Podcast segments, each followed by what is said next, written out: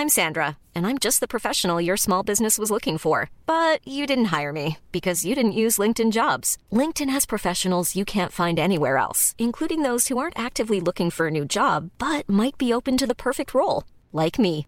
In a given month, over 70% of LinkedIn users don't visit other leading job sites. So if you're not looking on LinkedIn, you'll miss out on great candidates like Sandra. Start hiring professionals like a professional. Post your free job on linkedin.com/people slash Música Salut, c'est Thomas Rozek. On parle beaucoup de révolution ces temps-ci, à tort ou à raison, c'est pas le sujet. Ce qui est sûr, c'est que des petites révolutions, nous en avons plein notre vie, parfois sans même qu'on s'en rende compte. Par exemple, vous, je ne sais pas, mais moi je suis un auditeur compulsif de musique. Vous savez, ces types relous qui en soirée vous prennent de haut si vous ne connaissez pas comme eux, jusqu'au moindre recoin des catalogues des labels plus obscurs qu'une nuit sans lune. Voilà, moi je suis comme ça. Et malgré l'attention particulière que je porte à ce point important de ma vie, je m'aperçois que ma manière de m'adonner à cette passion a complètement changé, à la fois par l'irruption streaming dans le paysage, mais aussi parce que les artistes eux-mêmes ne produisent et ne diffusent plus leur musique de la même façon.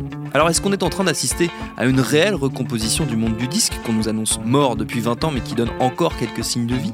Et quel impact ces mutations régulières du milieu ont sur celles et ceux qui produisent et diffusent la musique? Ce sera notre épisode du jour. Bienvenue dans Programme B.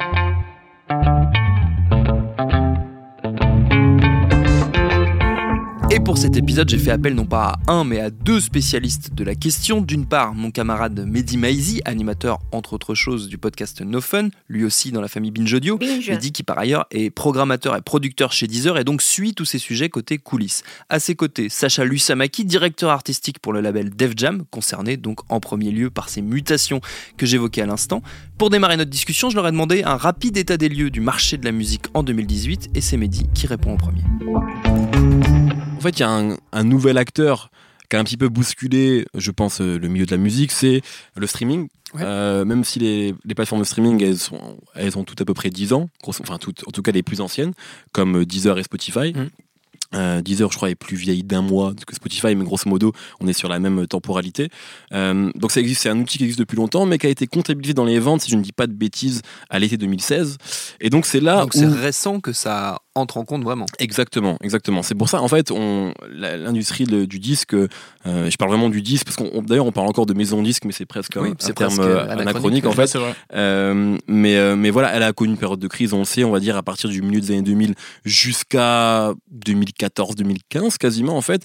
Et on peut penser, alors c'est pas vrai pour tous les genres musicaux, mais c'est vrai pour une bonne partie, notamment la musique urbaine qu'on connaît bien, Sacha et moi. Euh, mais le streaming, ça a redonné un coup de fouet à tout ça parce que ça a permis en fait de, de légaliser, d'officialiser des écoutes en fait. C'est-à-dire que pendant toute cette période euh, qui, qui a précédé donc euh, le- la, la prise en compte du streaming, les gens continuent à écouter de la musique, c'est juste qu'ils en écoutaient soit de manière illégale, en tout cas ils achetaient plus de CD, ils achetaient un petit peu de téléchargement, etc. Mais là, le streaming permettait euh, d'officialiser ces écoutes-là. Euh, et donc c'est vrai que c'est pour ça que maintenant on est dans une période où le streaming, euh, on en parle tout le temps. Oui. Euh, on- on- il devient de plus en plus important. Quand on parle avec des maisons disques, avec des artistes, c'est pas encore une fois, c'est pas vrai pour tous les genres, mais ils savent que une de leurs sources principales de revenus aujourd'hui, c'est devenu ça. Euh, mais on est encore au début de tout ça, c'est-à-dire que euh, il y a plein de choses qu'on apprend en marchant. C'est-à-dire que, euh, par exemple, maintenant, comme dans les top streaming, il y a euh, 19 rappeurs sur 20 artistes, on dit que le rap est la musique la plus écoutée, ce qui est pas complètement vrai non plus, ce qui est pas complètement faux, mais c'est-à-dire que est-ce que, enfin, il n'y a pas forcément moins de gens qui écoutent Patrick Bruel que de gens qui écoutent RK, qui est un rappeur qui a beaucoup marché. C'est juste que le, le rap a pris un petit peu d'assaut le streaming. Donc Oui. on est un petit peu dans ce truc-là où euh, des genres musicaux comme le rap et la musique électronique sont, euh, comment dire, très Beaucoup Et oui, c'est voilà, sur, ce- sur ces genres-là. Et le public a complètement adopté ça. Et donc il va falloir aussi éduquer, on va dire, les autres genres. Et que, voilà, il va, et c'est obligatoire que ça va arriver, mais les- d'autres publics vont arriver sur le streaming et, et continuer à, et commencer à streamer ça. Voilà, il y a, il y a le streaming, mais on pourrait parler de plein d'autres choses, notamment de, des lives qui ont pris beaucoup plus de place également.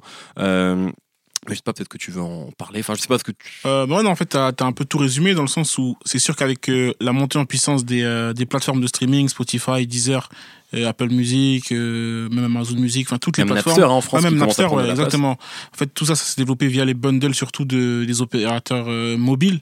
Orange, je crois que c'était Deezer, Napster c'était SFR et Spotify c'était des, euh, c'était des- c'était Bouygues. c'est- oui, c'était Bouygues, c'était des, des opérateurs qui offraient des C'est ça, abonnements. quand tu, prends, quand euh, tu prenais un abonnement. C'est automatiquement tu avais un abonnement C'est avec vrai que ça a été euh, un avec les énorme période de développement, enfin, moment Exactement. de développement, bien sûr. Mais Moi, par exemple, c'est comme ça que j'ai commencé à utiliser Deezer. C'était avec mon abonnement Orange. J'avais Deezer offert. Je dis, ah, c'est quoi? J'ai essayé. J'ai vu que c'était bien, donc j'ai continué.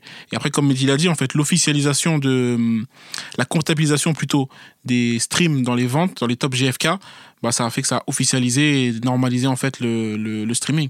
Top GFK, pour info, c'est le top euh, C'était ma future 200, question. ouais, c'est le top 200 qu'on reçoit, qui est fait chaque semaine. Ouais, c'est ça. C'est chaque un semaine. institut allemand d'ailleurs, je crois GFK. Je crois que c'est des, Je crois que c'est des Allemands. je ouais. crois que c'est Ouais, un, ouais, un ouais. truc allemand, euh, mais voilà, c'est chaque euh, toutes les semaines, on reçoit les 200 titres qui sont les plus écoutés. plus écoutés euh, mais dans- toutes, dans le euh, pays. Voilà, Tout euh, euh, confondu. toujours Et confondu, c'est et voilà. c'est là où effectivement on voit beaucoup souvent avec la période actuelle de rappeurs dans, Mm. ce- dans ces tops-là. Euh, voilà. Qu'est-ce que ça a changé dans la pratique des maisons de disques, Sacha, euh, le- l'arrivée justement de- du streaming? Qu'est-ce que ça comment ça impacte au quotidien le boulot d'une maison de disques? Je pense que ça le, ça le complique parce que avant on se basait beaucoup sur tout ce qui est vue YouTube, etc. Et maintenant il y a des nouvelles données, des nouvelles datas à prendre en compte qui sont le stream en fait. Parce qu'il y a des gens qui vont peut-être pas forcément faire de vues, mais qui vont faire du stream. Donc ça veut dire qu'il faut avoir les yeux et les oreilles un peu partout. Ouais. Donc ça complique la chose, mais ça complique dans le bon sens du terme, dans le sens où il y a de plus en plus d'artistes, de plus en plus d'artistes avec qui on peut faire des choses. Donc moi je le vois comme une bonne chose. Et les artistes, justement, comment ils le perçoivent? Qu'est-ce qu'ils qu'est-ce qu'ils vous en disent, par exemple, quand vous discutez avec eux? Euh, bah, il y a les artistes qui, qui, qui sont pas forcément mis à jour. C'est-à-dire que pour eux, c'est toujours YouTube, YouTube, YouTube. Ouais. Et eux, je pense qu'ils sont, il va falloir qu'ils fassent une mise à jour parce que c'est évident qu'aujourd'hui, il faut, c'est le stream en premier. Et ensuite, le, les clips, il faut s'en servir comme un moyen de, de promotion, en fait, du stream. Donc, euh, mais sinon, la plupart des artistes sont alertes sur ça. Et ils sont au courant qu'il faut quand même miser beaucoup sur le stream. Parce que même en termes de revenus, bah, le stream, ça, rapporte plus que, que des vues. Est-ce qu'on peut dire que définitivement le- l'ancien modèle qui était en gros single, album tourné est euh, définitivement mort ou remis à plat? Non, il est pas mort. Il, il est différent en fait parce que Ouais. Euh, en fait, c'est-à-dire que ce qui est intéressant par rapport à Action, c'est que maintenant j'ai l'impression qu'il y a plusieurs modèles Ouais. de possibles. Euh, pe- pendant un moment, effectivement, on avait l'impression que il fallait effectivement avoir un, deux singles qui annonçaient l'album, puis un passage en radio pour que ça marche, puis une tournée. Aujourd'hui, en fait, ce qui est intéressant, et c'est peut-être aussi pour euh, répondre à ta question d'avant, ce que ça a changé pour les maisons disques, c'est que moi j'ai l'impression qu'aujourd'hui, il y a de la place pour différents types d'artistes. En fait, Mm. c'est-à-dire qu'il y a encore des artistes qui fonctionnent à l'ancienne euh, et dans tous les genres musicaux, c'est-à-dire qui vont vendre énormément de physique. La France, on est un peu une anomalie là-dessus, c'est que on est encore un pays qui où le, où CD est important, euh, ce qui est plus vraiment le cas aux États-Unis par, exemple. Euh, donc voilà, c'est nous la France, c'est encore ce truc d'exception culturelle quoi. Et, euh, La fameuse. et, ouais, la fameuse. Et donc le CD, ça reste important. Donc il y a encore des artistes, euh, que ce soit des gens de la variété ou même dans le rap comme Soprano, qui, font- qui sont finalement sur des, des formats assez, assez anciens où on balance un single à peu près 4-5 mois, enfin j'ai n'importe quoi avant l'album.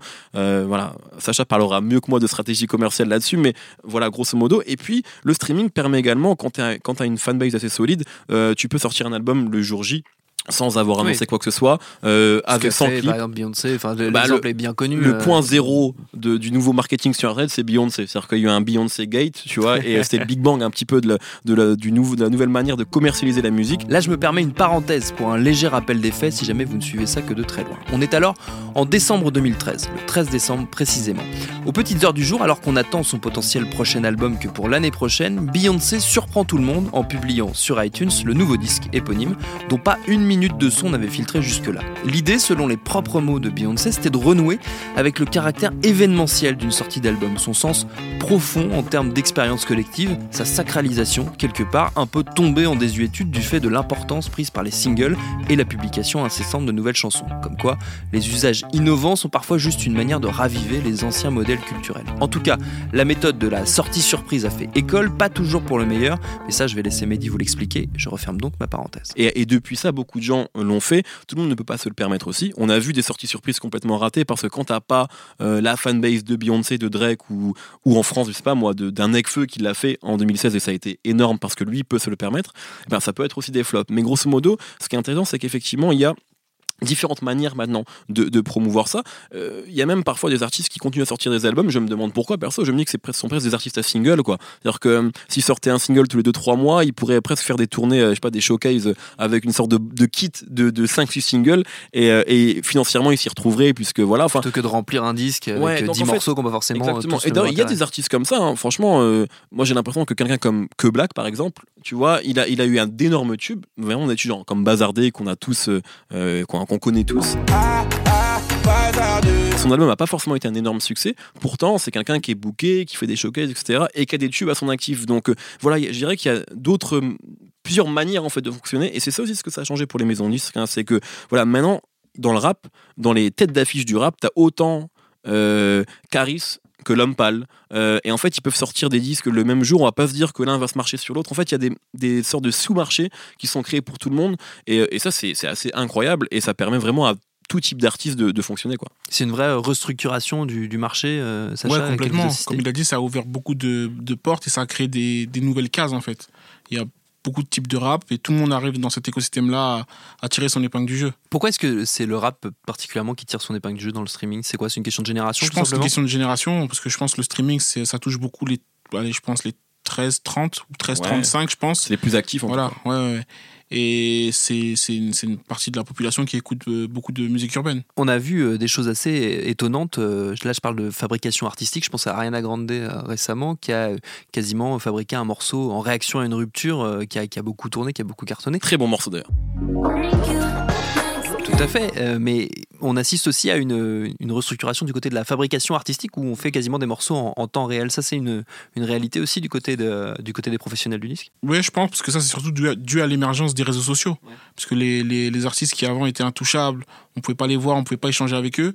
Bah, aujourd'hui, ils peuvent beaucoup échanger avec leurs fans, avec leur public, et ça leur permet d'avoir directement des réactions. De toute façon, on voit souvent ce que les artistes qui font, c'est que par exemple, euh, ils vont être en studio, ils vont faire écouter des morceaux, ils vont prendre la température, ils vont voir les retours que leur disent le public, et ensuite à la suite de ça, ils vont ajuster, peut-être toucher le morceau ou faire plus des morceaux dans un certain délire. Ça, c'est surtout grâce aux réseaux sociaux. Est-ce qu'il n'y a pas le, le risque que justement euh, qu'on supprime l'intermédiaire, j'ai envie de dire, que la, que la maison de disque du coup ne serve plus à, à grand chose Je pense pas, parce qu'il y a toujours, comme, comme on l'a dit, c'est qu'il y a différents types d'artistes. Il y a des artistes qui n'auront pas besoin d'une maison de disque, c'est vrai. Mm.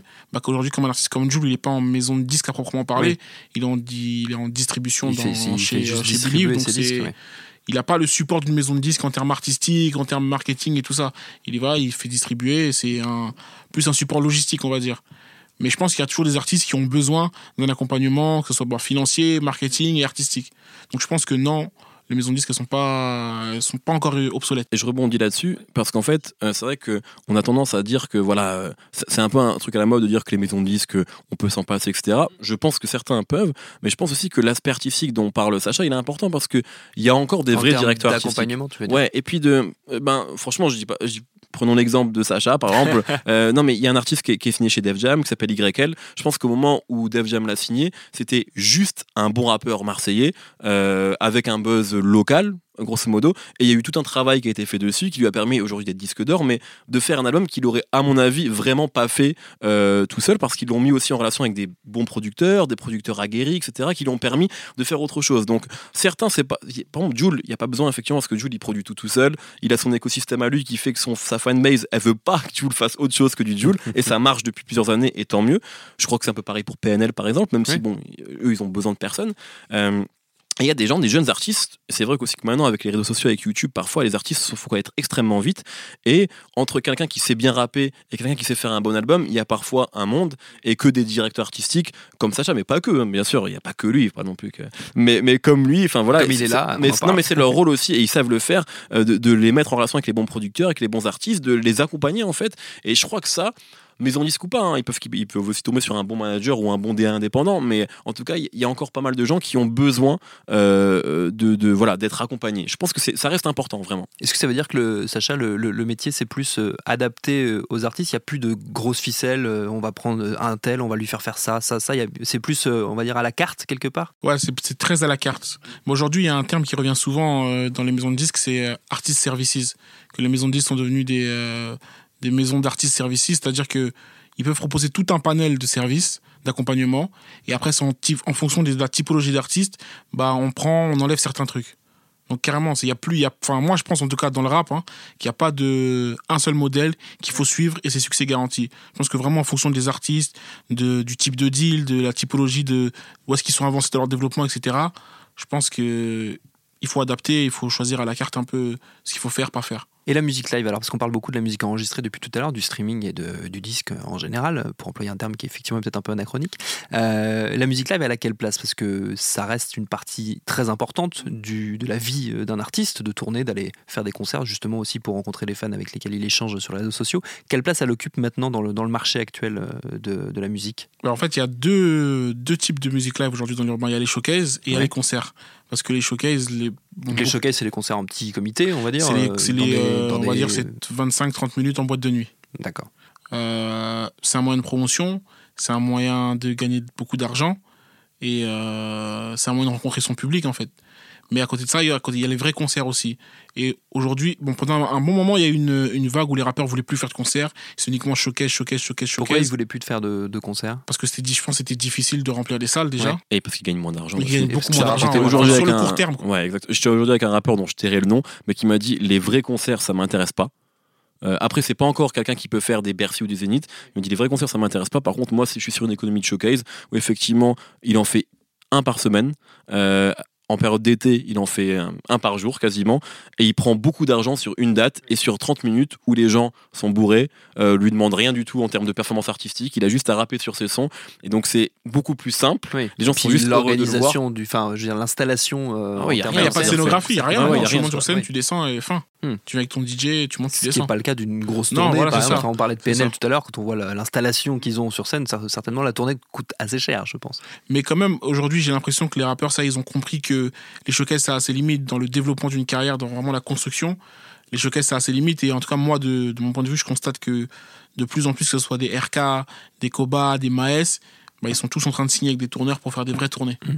Et là, la maison de disque a un rôle à jouer dans l'accompagnement euh, ça, la ça dépend, ça dépend des deals. Il y a des, des deals où on va être euh, intéressé, il y a des deals où on va coproduire, il y a des deals où on va pas du tout être ni intéressé ni coproduire, mais on va quand même apporter notre, notre, notre, un accompagnement. Ça rentre en ligne de compte dans le développement d'un artiste, j'imagine, quand, Bien sûr, quand vous bien avez sûr. un artiste. euh, sur par exemple nous sur un Koba là juste, ils sont dans les négos avec certains tourneurs et tout mais nous justement on se dit que c'est important et on leur met la pression pour qu'ils finissent vite pour qu'on puisse vite communiquer et c'est mais oui c'est une grosse part de notre stratégie pour son développement Merci beaucoup, messieurs. Merci à toi. avec plaisir Et pour finir, sachez que le marché du disque français cette année a encore de quoi pavoiser puisqu'il a bénéficié de l'aubaine, si je puis m'exprimer ainsi, de la mort de Johnny Hallyday et des ventes records de son album posthume. Pas de quoi pavoiser pour autant puisqu'on peut déjà lire dans la presse de nombreux témoignages de disquaires qui se plaignent d'une avalanche de rééditions d'albums de Johnny qui ne se vendent pour le coup pas du tout. Et ouais. Merci à Mehdi Maizi et Sacha Lussamaki pour leur réponse. Programme B, c'est un podcast de Binge Audio préparé par Lauren Bess, réalisé par Quentin Bresson et Vincent Hiver. Abonnez-vous sur votre appli de podcast préféré pour ne manquer aucun de nos épisodes. Facebook, Twitter et consorts pour nous interpeller. Programme B à binge.audio pour nous écrire. Et à demain pour un nouvel épisode. Binge. When you make decisions for your company, you look for the no brainers. If you have a lot of mailing to do, stamps.com is the ultimate no brainer. Use the stamps.com mobile app to mail everything you need to keep your business running with up to 89% off USPS and UPS. Make the same no brainer decision as over 1 million other businesses with stamps.com. Use code PROGRAM for a special offer. That's stamps.com code PROGRAM.